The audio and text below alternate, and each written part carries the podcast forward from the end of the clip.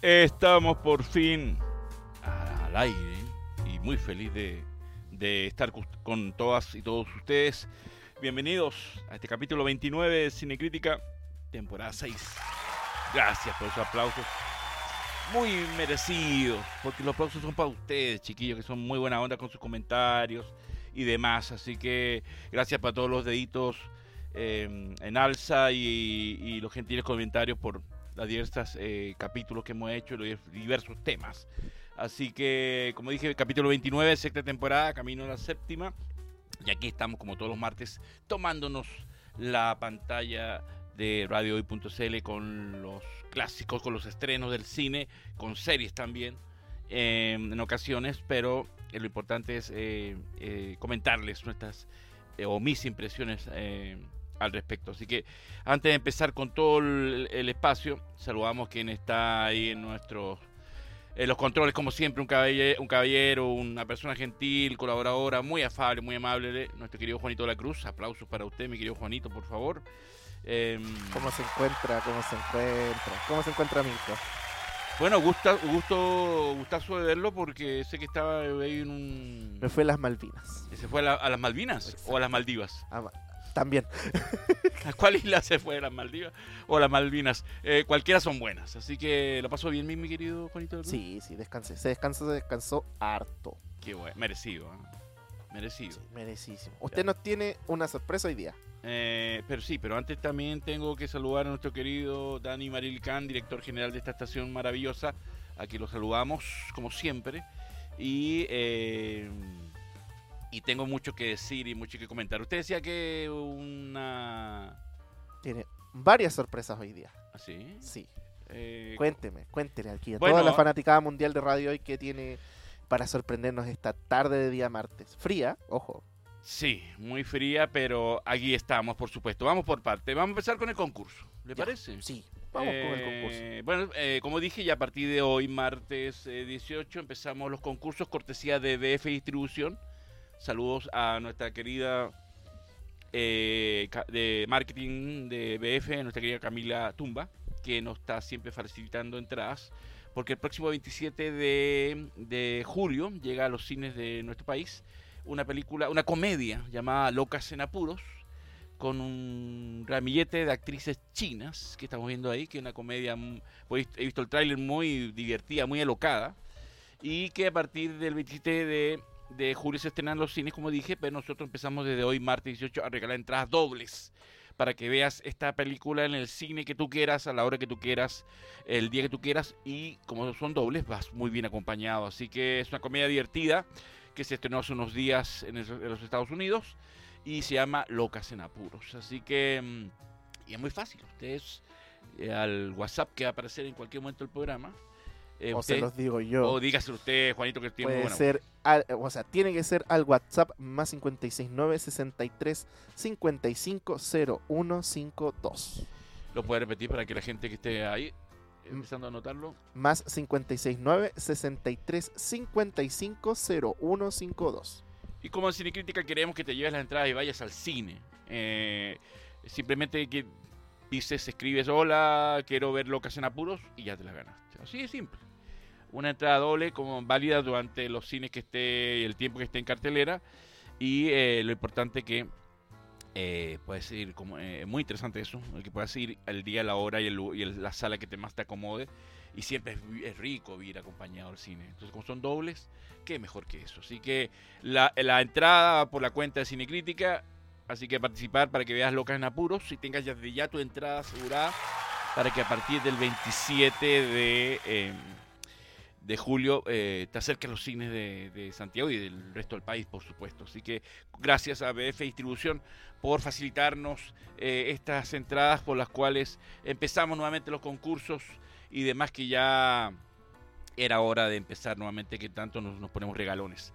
Así que ya salen durante el programa, ahí en este WhatsApp que ya nos leyó mi, querido Juanito y que está ahí durante todo el programa, nos escriben y es tan fácil que ahí, eh, al, al participar, ahí coordinamos para que eh, vengas en, en un horario a que el- ahí nuestro Juanito les avisará eh, en qué horario pueden venir a recoger- la entrada, ¿no? Sí, sí, obviamente. Ok, así que Y empezamos con también con los agradecimientos aparte de BF Distribución, eh, porque em, se viene un, un evento imperdible. Un evento que yo quiero ir. Lo digo abiertamente porque se trata de un homenaje a John Williams con la Orquesta Sinfónica Nacional de Chile en el Teatro Uni- Universidad de Chile ahí en Metro Baqueano, que es imperdible. Realmente yo quiero ir y voy a hacer todo lo posible para ir, para comentárselos eh, a ustedes, para que sepan eso, lo que estamos viendo. Cuatro conciertos que empiezan este viernes 21, sábado 22 y el otro fin de semana, el viernes 28 y sábado 29 de julio a las 19 horas, una, ho- una, un horario muy agradable. eh, muy fácil llegar, Metro Baquedano, es- es- sales De hecho, es en la salida del Metro Baquedano. Exactamente, ahí eh, no hay cómo perderse, mi querido Por Juanito. línea 1, por si acaso. Exactamente, eh, y van a estar los cuatro conciertos con y el director que es Cristian Lorca, que si no me equivoco eh, será su debut junto a esta maravillosa orquesta que es la eh, Sinfónica Nacional de Chile, así que es un lujazo. Y, eh, y es un- imperdible. Están las entradas eh, ahí en ticketplus.cl y en la boletería del teatro, también pueden ir a comprarlas. Y si quieres más información, te comunicas ahí a, eh, al info de cacuchile.cl. Eh, ¿Usted va a ir, mi querido Juanito? Voy a ver, voy a ver. Tiene que ir. Tengo pues. que ir. Es la orquesta, orquesta sinfónica en- de nuestro país Sí. y con música John Williams, por Dios, pues. Le voy a decir cuál es el programa. Lo tengo por aquí. Em, Por mientras recuerdan, recuerden si quieren seguir participando por todos los concursos que tenemos acá en Cinecríticas, al WhatsApp más 569 63 55 0152. yo que tengo claro que es- no sé si voy a el viernes 21, el sábado 22 o el viernes 28 o el sábado 29 de julio, pero yo voy a estar ahí. Yo voy a estar ahí porque John Williams, ustedes saben, los que siguen este programa saben la admiración que le tengo. Mire, ese programa es imperdible y, y, y cómo- y- las, y las entradas no son tan costosas. ¿ah? El Teatro Universidad de Chile, aparte que un teatro eh, no tan, o sea, medianamente grande y donde te sientes lo ves muy bien porque tiene la orquesta ahí mismo y se escucha maravillosamente. Ya yo he estado otras ocasiones y se disfruta mucho. Eh, así que la entrada se encuentra disponible a través de ticketplus.cl, boletería del Teatro Universidad de Chile, ahí Providencia 43 metros Maqueano y eh, con, horario, con horario de atención de martes a viernes de las 10 a las 7 horas y el sábado con, eh, también hasta las 19 horas. Eh, el programa, para que sepan, lo que vamos a disfrutar, está el tema de Indiana Jones y los cazadores de arca perdida. Ya empezamos bien, ¿ah? Ya empezamos bien. Ahí yo me pongo el sombrero, látigo y empiezo ahí a pegarle a todo el mundo ahí la emoción. Eh, también está el tema de T, que es hermoso. La banda sonora de T, el T. Por Dios, qué lindo. El tema de tiburón para que nos asustamos, nos asustemos. El, el tema de Jurassic ver, aquí tenemos aquí nuestro musicalizador que no está. Turun, turun, turu, turu, turu. Ya. El tema de Jurassic Park, ¿cuál es? Eh.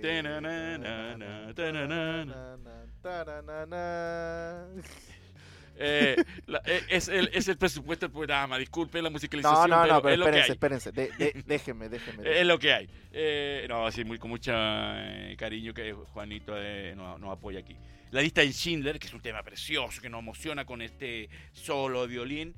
La música de Superman, que dentro de un rat- ratito, por fin, vamos a hablar de Superman 2. Va a estar el tema de Superman. El tema de Harry Potter. El tema de, de Hook o el Capitán Garfio. eh, y varios temas de Star Wars, como el tema de la princesa Leia, el Salón del Trono y La marcha título final imperial. y la marcha imperial que siempre dejan al final para que estemos todos vueltos locos y queremos más. Eh, programazo, eh, imperdible, eso. Siempre hay un bonus, Sí, salga una sí. sorpresa. Así que espero que vaya por Juanito. No, sí. Tiene que Vamos, ir. vamos a vamos a intentar a ir a, a ese tremendo espectáculo que qué mejor música sinfónica y también música de John La Williams Orquesta Sinfónica Nacional de Chile con música de apoyando cine. el talento nacional Exactamente, homenaje a John Williams, apoyar al director invita- invitado que es Cris- Cristian Lorca, chileno, así que más, con mayor, más razón, que debuta dirigiendo esta maravillosa orquesta y que usted dice que lo conoce. he escuchado por ahí de él Ah, a lo mejor Sí. han- usted Por que ahí- músico, que es músico puede ser que de repente se ha dado, ¿no? Puede, puede que se dé. Un- un- alguna conversa ahí. Sí. Eh, ya saben, eh, viernes 21, 21, o sea, este próximo viernes, sábado 22, y el otro viernes 28 y sábado 29 de julio, solo cuatro funciones. Apúrense porque las entradas siempre se agotan muy rápido y la hora es buena, la forma de llegar con el metro es muy cómoda. eh, es muy rápida. es muy rápida y para la gente que le preocupa la salida ya si empieza a las 7 esto a las 9 ya está listo así que sale una hora cómoda para regresar a la casa. Está todo dado para que disfrutemos. Y no todas las veces la Orquesta Sinfónica Nacional de Chile le hace el homenaje al maestro Williams. Así que si Dios quiere estoy ahí prendiendo todas las velas santas que pueden haber ahí. Vamos a estar ahí y por supuesto cuando eh, esta semana este, este capítulo y el que viene vamos a hacer la mención. Y ojalá si he podido ir, a estos primeros conciertos lo estaremos comentando. Y si no después. Pero le vamos a hacer la mención también el próximo martes porque eh, insisto esto es un lujo tener una orquesta tan importante y no todo el tiempo se están dando conciertos de música de película. Y sobre todo John Williams. Esto es por un grandes éxitos de John Williams y por supuesto faltan muchos temas más.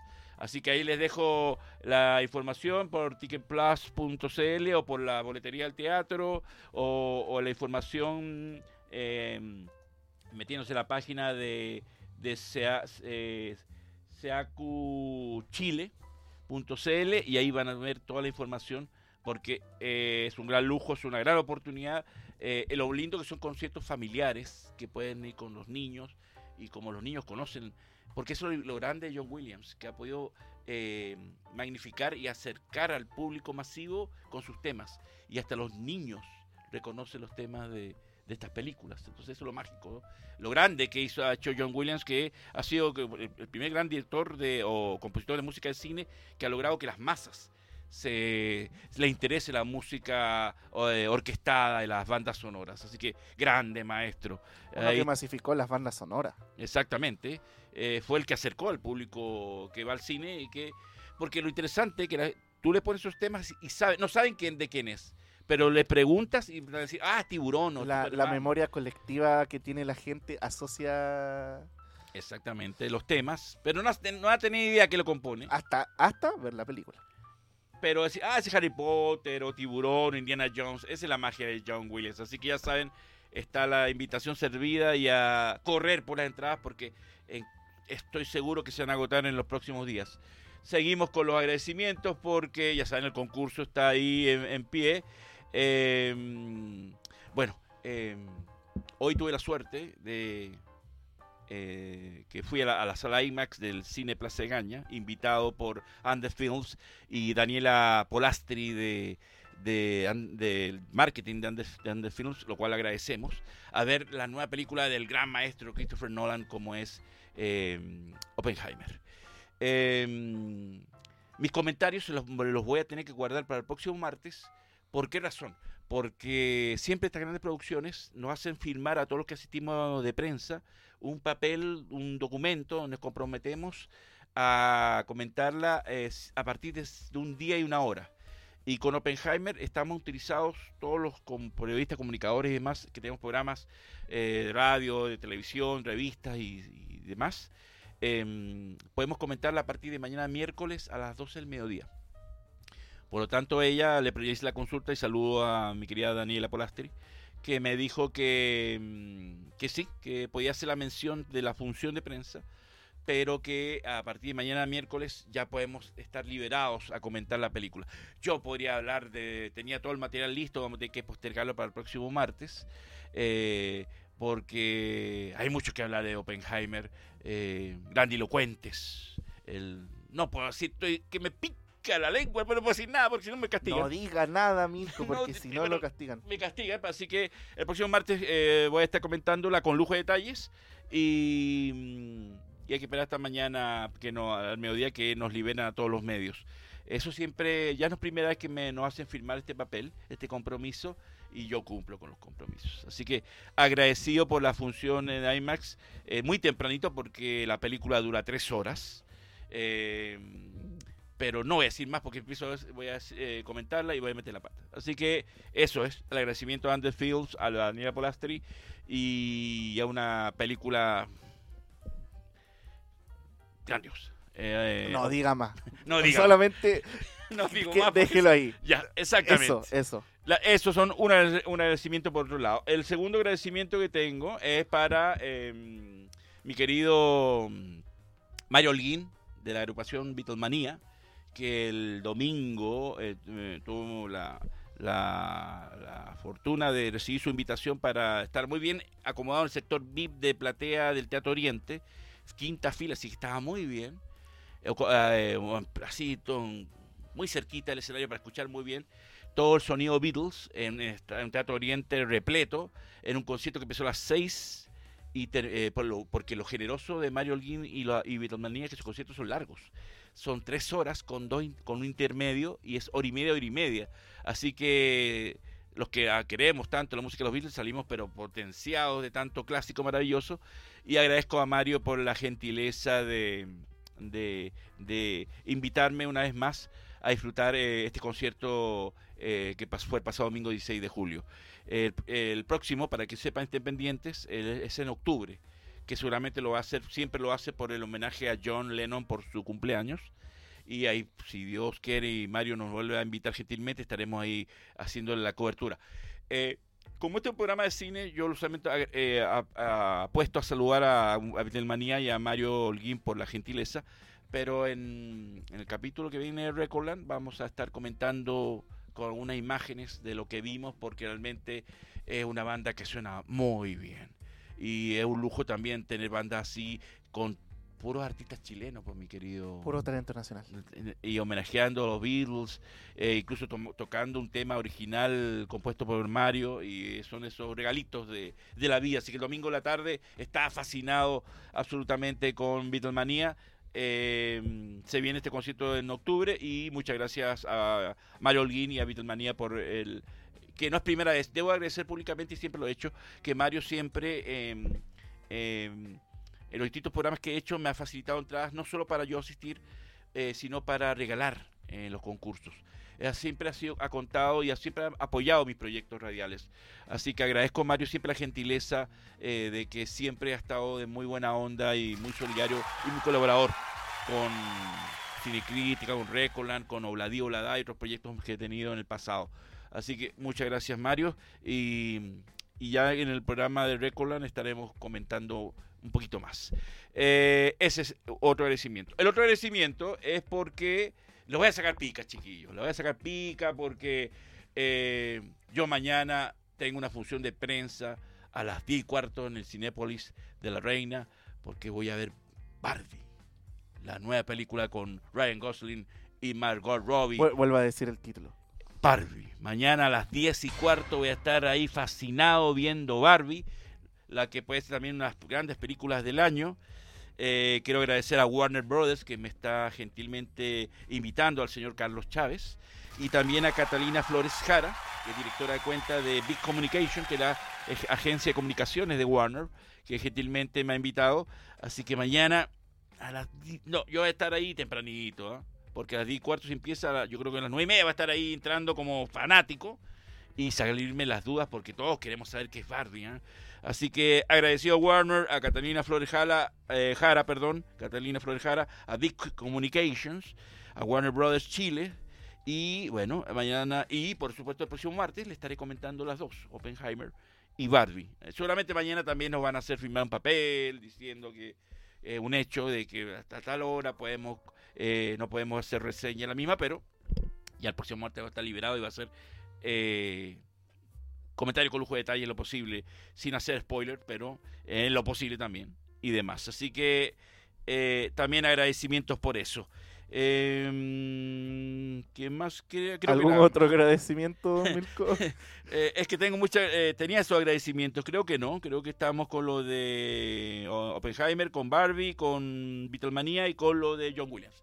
Estamos listos con los Estamos agradecimientos. listos, Tengo estamos que cumplir porque las, eh, son no, compromisos usted, del usted es un hombre de palabra, usted cumple. Eh, no, usted además son, compromisos, una vez Exacto, muy agradecido de, la- de que tengan, lo incluyan a uno en nuestras actividades y para mí eso es muy importante de destacar. Eh, después de todos estos compromisos, eh, iniciamos el programa porque... ya- Quedarnos cinco minutos para comerciales.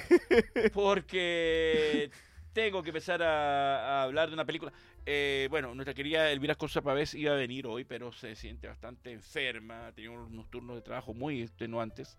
Y a última hora me avisó, oye, estoy muy cansada, me duele todo el cuerpo. Y dije, no, no puedes venir así, así que no te voy a obligar. Porque le mandamos un saludo. le mandamos salud y que se recupere, por supuesto. La extrañamos y espero que venga pronto.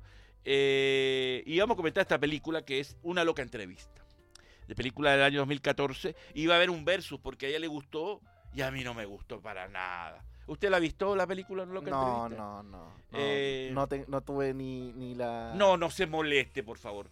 Yo voy a hablar mi, mi, mi opinión, así que Sí, si otro día viene Elvira dar eh, su opinión. Espere, espero, si Elvira lo está viendo, por favor, quiero que en este momento en el WhatsApp de la radio venga y me diga lo que tiene que decir en este programa. Si está viendo el programa en nuestra querida Elvira eh, y quiere eh, escribir al WhatsApp o mandar un audio o cualquier cosa que defendiendo la película, porque esta, esta es de su, de su sección. Yo me estoy robando la película porque tengo que comentarla, porque la vi y realmente me pareció espantosa y se me hizo eterna para no eh, para terminarla de ver.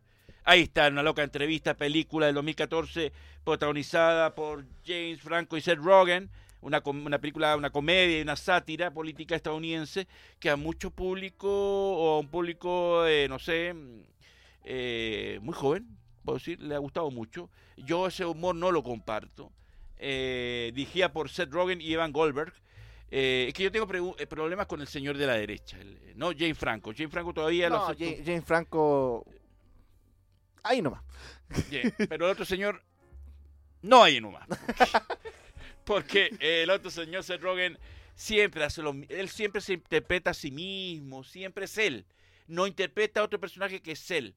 Y sus películas eh, son para mi gusto bastante vulgares. Apela a cosas que tienen que ver con la vagina, con el pene, con el peito, con la burla homofóbica, eh, con esa clase de cosas eh, todo con eh, muy explícito y verdad que hay humor, hay humor que uno agradece, pero ese humor tan explícito, yo entiendo que es para un público palomero, para el público adolescente que De, hasta de estas películas que es de pagar el cerebro y solamente. Y, y pagar una entrada para una película como esa, yo a mí me dolería mucho, ¿ah? lo digo abiertamente.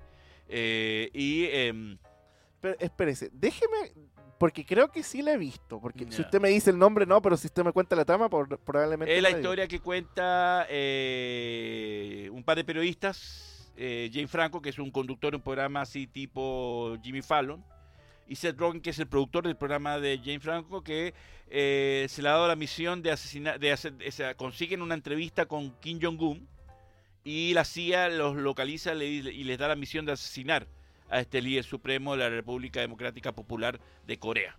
Eh, el actor que interpreta Randall Park, que no se parece en nada a Kim Jong-un. Yo creo que Seth Rogen, que es el director, este gordito de lentes que se interpreta siempre a sí mismo, eh, yo creo que no se atrevió, no se atrevió a caracterizarlo bien como se hace. ¿ah? Como que le dio un poquito de, de esto y no y buscó un actor que no se parece en nada. Y, eh, y entonces estos dos periodistas, este productor de periodista eh, consiguen una entrevista con Kim Jong-un en vivo. ¿No- ¿La ha visto entonces? ¿Se acuerda de algo? Sí, sí. Sí, Eh, algo me acuerdo. Eh, creo que esta película ha sido prohibida justamente en Corea del, del Norte por la parodia que se le está haciendo a Kim Jong-un. Exactamente, la Sí. película causó polémica. En junio de 2014 el gobierno norcoreano amenazó con tomar medidas contra Estados Unidos si Sony estrenaba la película. Esta película venía en- para estrenarse en diciembre y contra la amenaza Sony dijo no va. Y la estrenó para ese momento, porque en esa época de 2014 todavía no estaba Netflix, creo, ni Amazon ni demás. Y no las pudieron estrenar en plataformas y la estrenaron en DVD y Blu-ray. De hecho, creo que esta película se demoró más de cinco años en estrenarse. Eh, por, por ello, eh, Colombia retrasó el estreno porque estaba planeado para el 3 de octubre hasta el 25 de diciembre de ese año y después dijeron no, no vamos porque yo digo, si la película fuera buena, por lo menos amerita y corre el riesgo, pero si una película que es una porquería, es una basura, es una estupidez, eh, Sony dijo no, no vamos a correr el riesgo de provocar un, un conflicto internacional por una película tan mala. Eh, Eh, eh, es que dentro de... Bueno, yo no sé qué le pasó al guionista en ese momento. El guionista, ya le digo, es de que el mismo a- Seth Rogen. Sí. ah, Podemos, cada uno puede tirar sus conclusiones en ese sentido. Seth Claro, por Rogen, supuesto, por supuesto. persona que hace películas palomeras de, desde que empezó a ser productor, guionista, y etcétera. Director también ha sido. Es que yo entiendo que este, este es para el público adolescente, para el público palomero, para el, el público gringo, ese que vive en Wisconsin, en Michigan, en Montana, y, y- y que piensa que, no sé, que Wichita es otro país, que piensa que, no sé, que eh, Delaware es otro país. Es Ese gringo que de, de, este de cultura intelectual muy pobre y que consume estas películas que son que se basan en eso, en, el, en, el, en la vulgaridad, en, en la escena ridícula de sexo, en las chicas con poca ropa, eso. Eh, por supuesto tiene su público y funciona y son películas baratas. Eh, pero realmente yo estaba desesperado, realmente. Yo nunca había hecho esto. ¿ah? Eh, me puse a jugar con la velocidad de reproducción para que avanzara más rápido. Y después la puse lento porque estaba obstinado. Yo, yo tengo la costumbre que sea cual sea la película, buena o mala, tengo que terminarla de ver. Y esta estaba, pero tengo que terminar de ver para después tener eh, eh, basamento y comentarla con todo.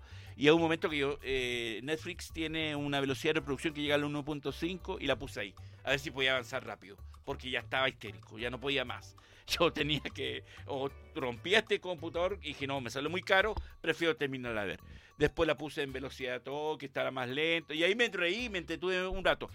Eh, Jane Franco a ratos es muy gracioso, pero mayoritariamente es muy detestable. Y eh, bueno, Seth Rogen ni hablar, porque él es él haciendo de él. Y salvo dos, dos, dos diálogos que me parecieron graciosos, eh, que sí me reí, fue, que fue uno cuando le dicen, eh, cuando dice, que los dos lo dice Jane Franco, uno que le dice, imagínate, es como que si Spike Lee, es como que si Spike Lee reconociera, eh, reconociera ser blanco. Eh, es gracioso ese chiste porque ya saben que el director Spike Lee siempre respeto- es muy respetuoso de la cultura negra y lo que menos quiere Spike Lee es ser blanco. Y después otro comentario que dice Jane Franco que dice yo me yo he tenido eh, sexo con más mujeres que Ellen DeGeneres, la famosa comediante eh, y presentadora de televisión. presentadora eh, lesbiana y entonces eh, también me pareció muy gracioso. Ese fue el único momento que dije, ah, del resto dije, es detestable. Si a ustedes les gusta, bueno, Jane Franco yo le he visto dos películas interesantes, ¿ah? Eh, que recomiendo una, que es El artista del desastre, que la dirige y la protagoniza él, que está basada en, la historia de, un- de una película, la- de la realización de una película muy mala llamada The Room, que, que estuvo, ganó el Globo de Oro como mejor actor de comedia, y que Jane Franco ese año iba a nuevamente estar nominado al Oscar a Mejor Actor, con mucha posibilidad de ganarla, pero lamentablemente pasó ese año que cuando ganó el Globo de Oro vinieron los eh, vinieron eh, tan pronto recibió el premio vino unas publicaciones en Twitter de parte de unas mujeres es, es como que esperaron el momento eh, publicando eh, comentarios de, eh, de abuso sexual de parte de Jane Franco a esas mujeres incluso alguna menor de edad que había por ahí así que ahí Jane Franco se tuvo que callar la boca refugiarse y la academia obviamente al saber todo este escándalo la noche de los Globos de Oro eh, lo, le elimina la postulación al, a mejor actor que tenía mucha posibilidad de ganarla por el artista del desastre. Búsquela, es muy buena y, eh, y ahí él se dirige a sí mismo. Por eso digo, si, si Jane Franco hubiera dirigido esta película, tal vez hubiera tenido otro cariz más inteligente. Y la otra que vi es la de 127 horas, que está basada en hechos reales, que ahí también, ahí sí estuvo nominado al Oscar John Franco como mejor actor.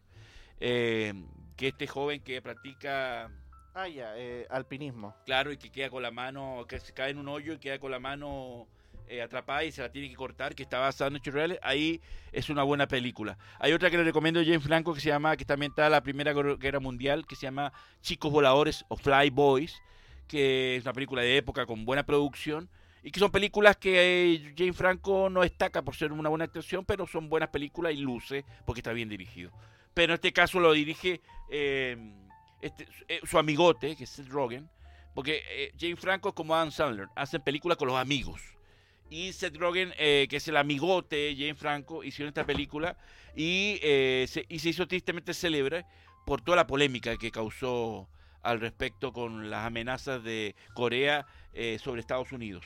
Y Sony, les asustó, y la, postergó y después dijo no, va para DVD Blu-ray y no va para el cine porque no queremos tener líos.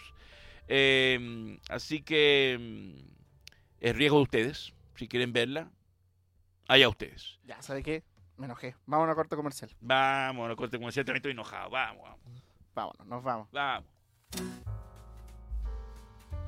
Escuchábamos, bueno, volvemos con la segunda parte de Cine Crítica. Recuerden que está el concurso para que puedan ir al cine a, a ver esta película que se estrena el 27 de, de julio en todos los cines del país. Eh, cortesía de BF Distribución. Con el WhatsApp simplemente ahí escriben que yo quiero ver esta película mm, Locas en Apuros y ahí van a ganarse la, dos entrada- la entrada doble para que puedan ver esta película a partir y, a- la tengan en su poder y el mismo 27 puedan ir al cine eh, muy bien acompañado a la sala y el horario que ustedes quieran. Así que participen por, por favor para que se lleven las entradas y puedan pasarlo bien cortesía Cine Crítica Eh, bueno escuchamos este tema que eh, el próximo martes eh, como dije mañana voy a ver la película de Barbie y el próximo martes voy a darles mis impresiones Tom Mirko va a venir de rosa. voy a venir rosado completamente. Y Me, voy a después cambia una polera negra. me voy a creer Ken, como Ryan Gosling. Y bueno, veremos qué pasa con, con Barbie. Vamos a salir las dudas que tanto desde principio de año hemos estado hablando de ella.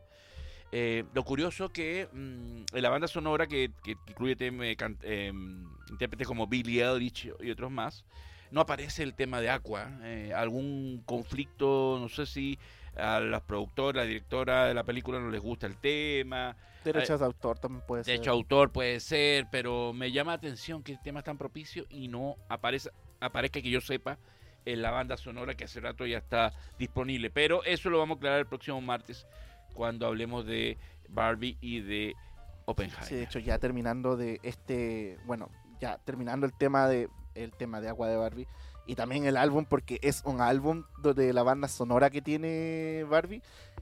Una de- hay muchos artistas, Blackpink, está eh, Billie Eilish. Billie Eilish, sí. está Carol G, está Dua Lipa y creo que también está Nicki Minaj, entre otros artistas que no voy a seguir nombrando porque Dua creo Lipa, que creo que sale en la película. Dua Lipa es de eh, hace de una sirena, creo. hace de varias sirenas.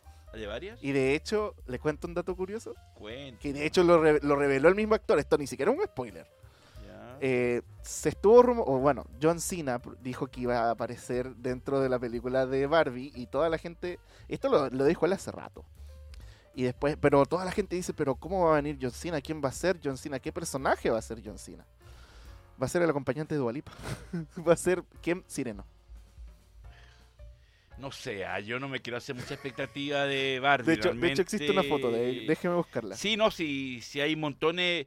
Lo que pasa es que yo tengo mi diferencia con la directora de la película, así que en ese aspecto yo, yo a ella no le compro nada, porque no va a meter el panfleto feminista y el tema de la inclusión y todo el lavado cerebral, y yo creo que ahí, eh, ahí vamos a, a- voy a discernir con ella, pero tengo que ver la película y el próximo martes le daré mis impresiones al respecto. Por favor. Pero sigamos con lo que teníamos acordado porque ya hace mucho tiempo habíamos dicho que teníamos que hablar de una película que está cumpliendo 42 años de su estreno, que, mm, eh, que yo tuve la suerte de verla en, en- en el cine, muy jovencito, con 16 años estaba viendo esta película y... Eh, eh, 16, claro, 16 años y, eh, y hablo de Superman 2, que en eso estoy de acuerdo con Christopher Reeves, porque de las cuatro películas que interpretó a Superman, él dijo que la mejor de todas era Superman 2, y yo estoy de acuerdo con el gran Christopher Reeve.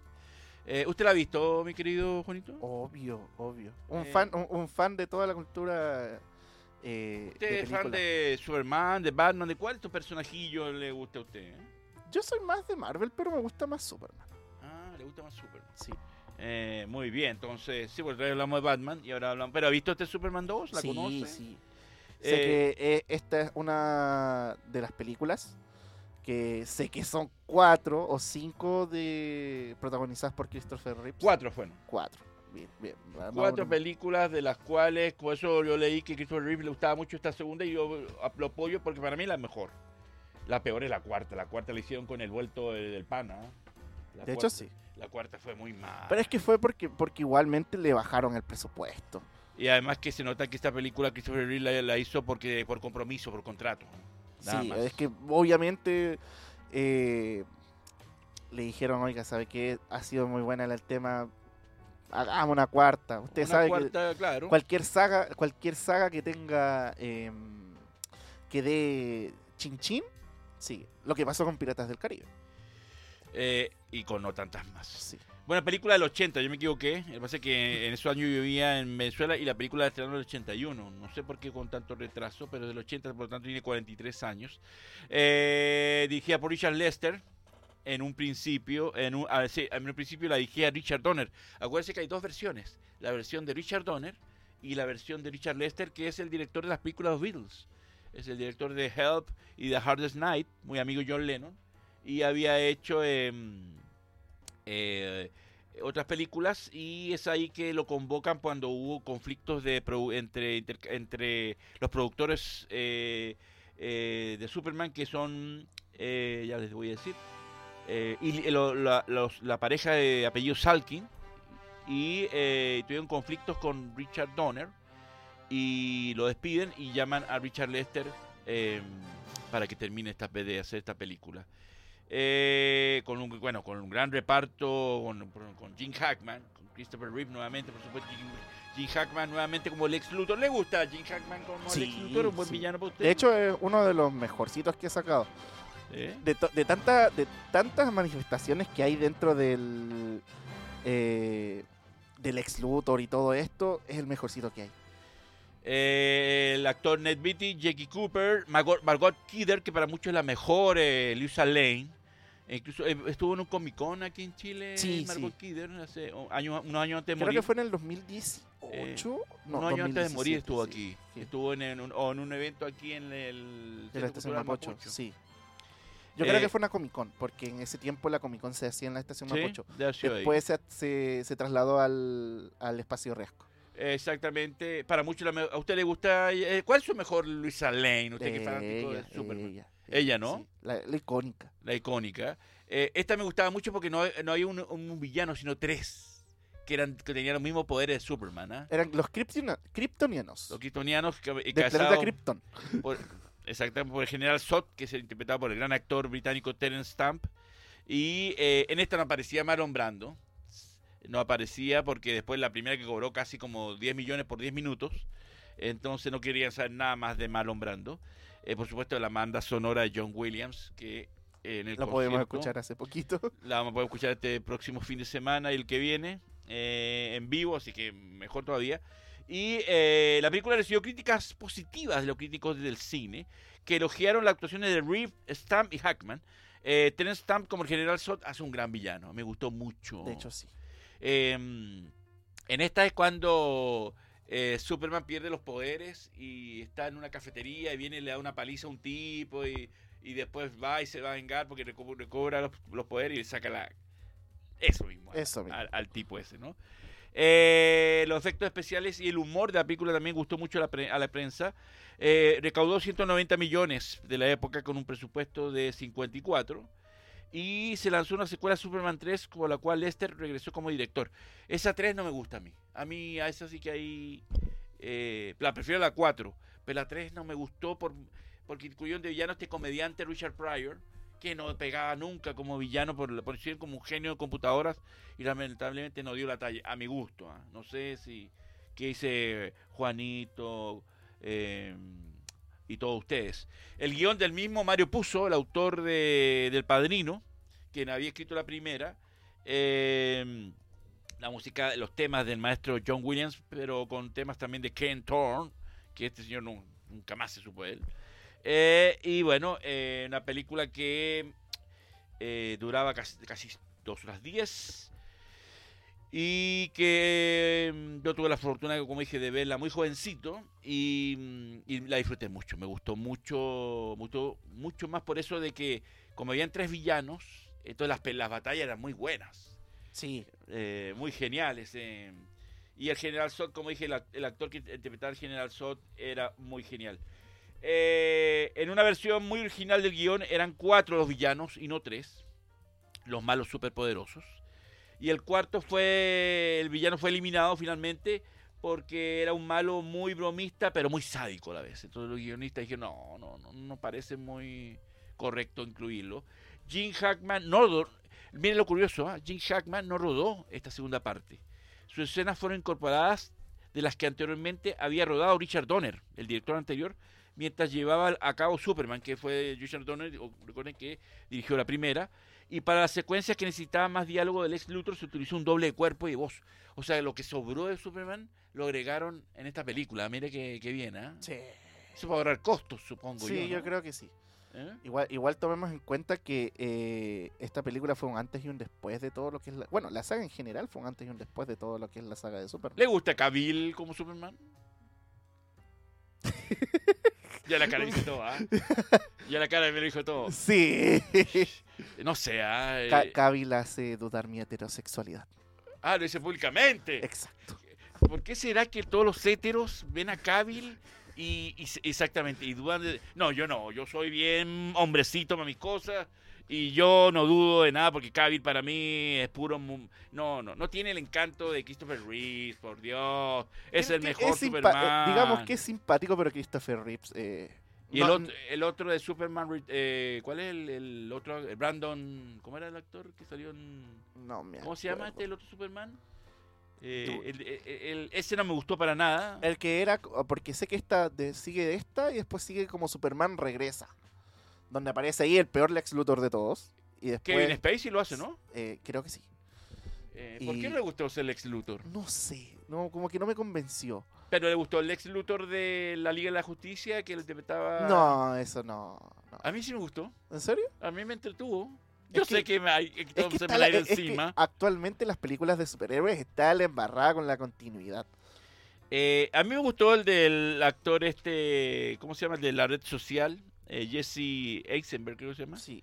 A mí me gustó ese luto, lo encontré así como divertido, pero fue el único porque lo más todo lo No, despedazaron. si es que lo, es que, es que no, no daba como la inteligencia que tiene que tener el Lex Luthor, que es el, el es villano, el, exacto. la El- Nemesis Superman. Exacto, en, en ese sentido podemos decir de que eh, la pelea interna entre Superman y Lex Luthor es, es prácticamente el cerebro contra la fuerza. Prácticamente... Bueno, Superman, ese es. eh, hay una frase que siempre aplico de Lex Luthor que dice, eh, y que me gusta porque eh, él dice, el cerebro prevalece por sobre el músculo. Y tiene toda la razón. Tiene toda la razón el gran Lex Luthor, porque yo sé que a todas las chicas les gustan las calugas y toda la cosa, y lo, el cabil que mi querido Juanito me está dudando, como todos los héteros de cuando ven a cabil. Por Dios, pues. Pero, eh, pero el cerebro se la puede, la le gana. Pues, le eso es gana. verdad, eso es verdad. Le eso es verdad. gana. Pero eh, han habido muchos Supermans. Eh, yo siempre voy a defender a Christopher Reeve, no, Christopher Reeve, no por ser el primero, sino porque que realmente encajó con el personaje. Es que es eso, eso es lo que pasa, es que prácticamente Christopher Reeves hace eh, un Superman, al menos en la época, que en el que estaban los cómics y, y está como la talla para ser un, un buen Superman. Y lo hizo. Y lo hizo porque Christopher Reeves es, eh, era un buen actor y yo lo vi en otras películas nada que ver y, él, y se defiende, bien dirigido, lo, lo destacaba bastante.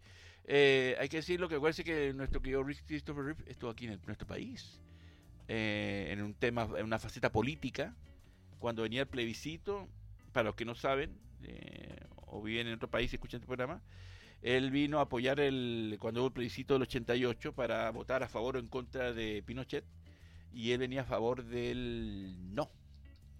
Y salió y lo recibió un actor chileno en su casa y sale la- hay unos videos que sale en la piscina bañándose con los niñitos de la casa y ahí vino a, a respaldar el no Christopher Reeve, era de izquierdas, nuestro querido Ri- Christopher Reeve. Pero es que igualmente tomemos en cuenta que, eh, bueno, Superman siempre ha sido como una figura norteamericana. Así que igual me... Y, Bueno, real- realmente el aporte de Christopher Reeve la gente iba a votar como quería y no porque venga él a decir voten por el no. es, eh. como, es como lo que hizo Pedro Pascal. ¿Qué pasó con ese?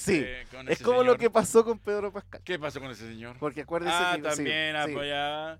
Eh, pero ese señor. O por Mark Dios. Ruffalo también, en su... Pero eh, Mark Ruffalo es un buen actor, pero Pascal es pura moda. Yo no le creo a Pedro Pascal, ¿ah? a pesar que yo lo vi en, F- en el Equalizer 2 y siempre lo he dicho, la única película que he visto de él cuando no sabía que era Pedro Pascal Y me gustó, hizo un villano bien, con, bien convincente, bien dirigido, pero nada más. ¿ah? O sea, no lo encuentro, honestamente, no lo encuentro un actor extraordinario. Pero bueno, las modas se crean y por algo funcionan. Eh, bueno, de Superman 2, antes que Richard Donner fuera sustituido por el estudio, filmó las escenas en las que Superman se dirigía a su padre, el mismísimo Marlon Brando, para pedirle consejo. Sin embargo, finalmente la película, en la película Superman pide consejo a su madre, ya que la productora quiso evitar que Marlon Brando hiciera como en la primera parte y ganara un porcentaje de la ganancia del film, eliminando dicha escena. Claro, pues sí, Marlon Brando por minuto cobró como un millón de dólares. Salió como 10 minutos y cobró como 10 millones. En esa época Marlon Brando hacía pocos minutos y cobraba un montón de plata. Entonces dijeron estos señores, vamos a repetir la misma, mejor no. ¿no? O sea, imagínense cómo estaría de forrado ese hombre si fuese eh, actualmente haciendo esas cosas. Eh, bueno, resulta que el tiro le salió por la culata a, Warner por esto que Brando eh, se fue a juicio contra los productores y ganó el juicio. Por lo tanto, ganó el pleito, aunque no aparezca en el film, por lo tanto, ganó su platita más, nuestro querido Marlon Brando. ¿ah? Qué maravilla, ¿no? Sin, sin casi aparecer, no aparece, igual le, le tuvieron que pagar. En el guion original era el misil nuclear de la primera parte, el que liberaba al general Sot y compañía de la zona fantasma, y mientras acometía Super- Superman, Richard Donner rodó varias escenas de esta secuela, pero todas se fueron al limbo cuando el estudio decidió sustituirlo por Richard Lester. Eh, yo no he visto la versión de Richard Donner, no sé si usted la habrá visto. mi No, de, hecho tendría que buscarla. Tendría eh, visto la original, por lo tanto, Richard Donner es un, capo, un gran director, un capo. Así que no dudo que pueda ser mejor que la de Richard Lester. Pero Richard Lester tampoco es un mal director, entonces...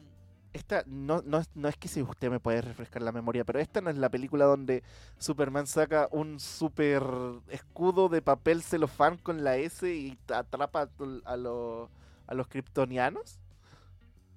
¿Se acuerda de esa escena? No, me acuerdo de esa escena, ahí me pilló. Sí. Que tengo tiempo que no la veo. No, sí. Sí, la tapa, la tapa De- déjame buscarla. Eh, ahí, esta- ahí- ahí me pilló, ¿ah?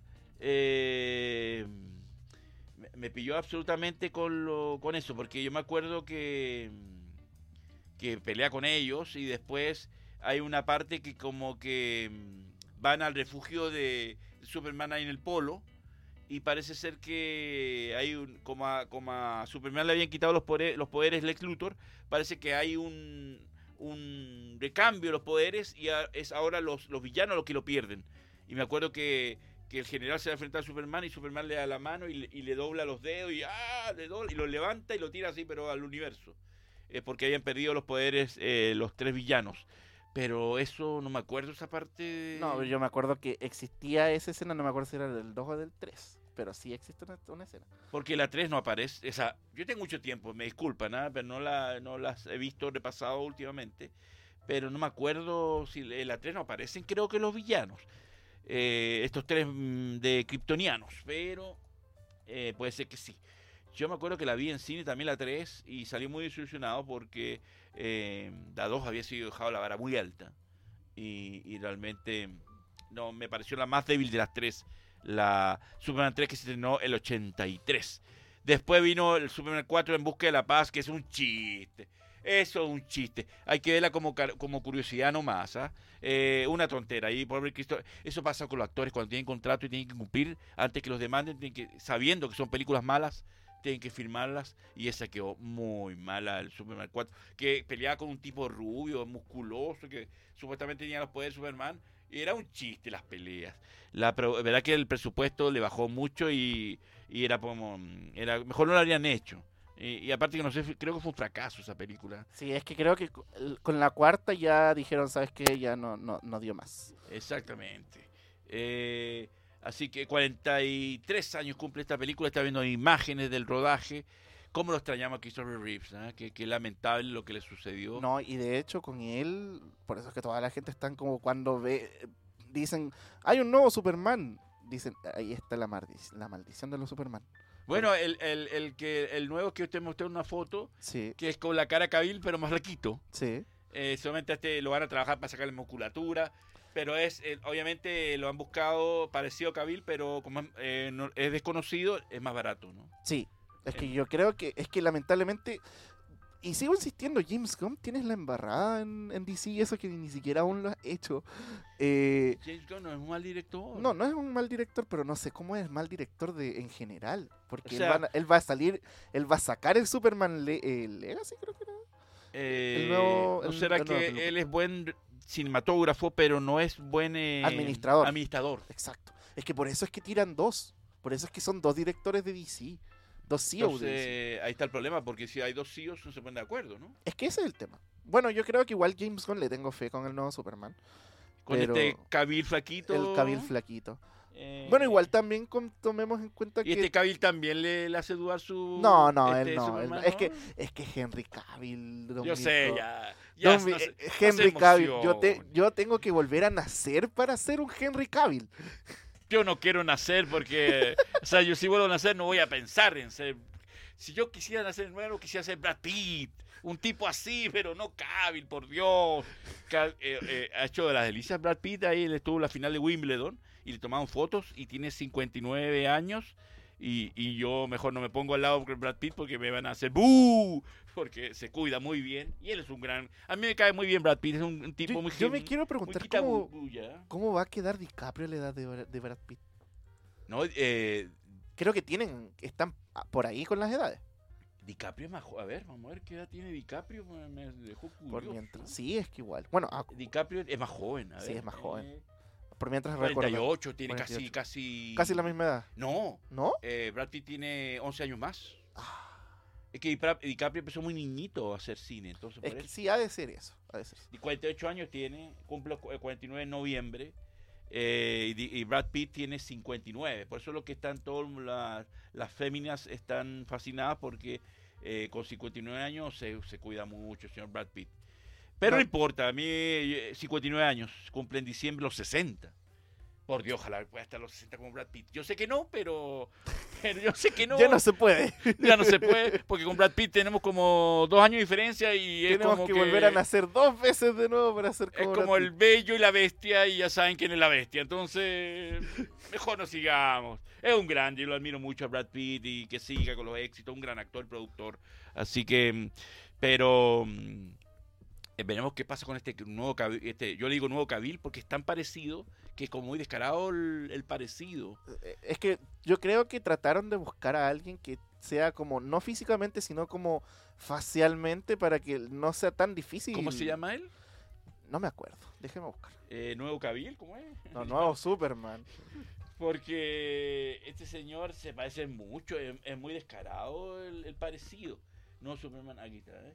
Eh, ya les voy a decir cómo se, cómo se llama. se llama David Corensweet. Coren Sweet. Sí. Se ganó en el Superman Legacy. ¿Y qué, y qué, eh, no se sabe qué villano, villano va a ser en este Superman Legacy? Tengo entendido que por la huelga de guionistas eh, se atrasó Todo, todo. ¿verdad? Que eh, saludo a todos los guio- guionistas y, Y, y actores, ¿ah? de hecho, ahora se fueron los actores. Sí, con los guionistas. Con los guionistas, sí, por Así eso... que el mundo del, eh, del entretenimiento actualmente está paralizado. Menos por- nosotros. Por, e- menos mal porque no somos directores ni artistas.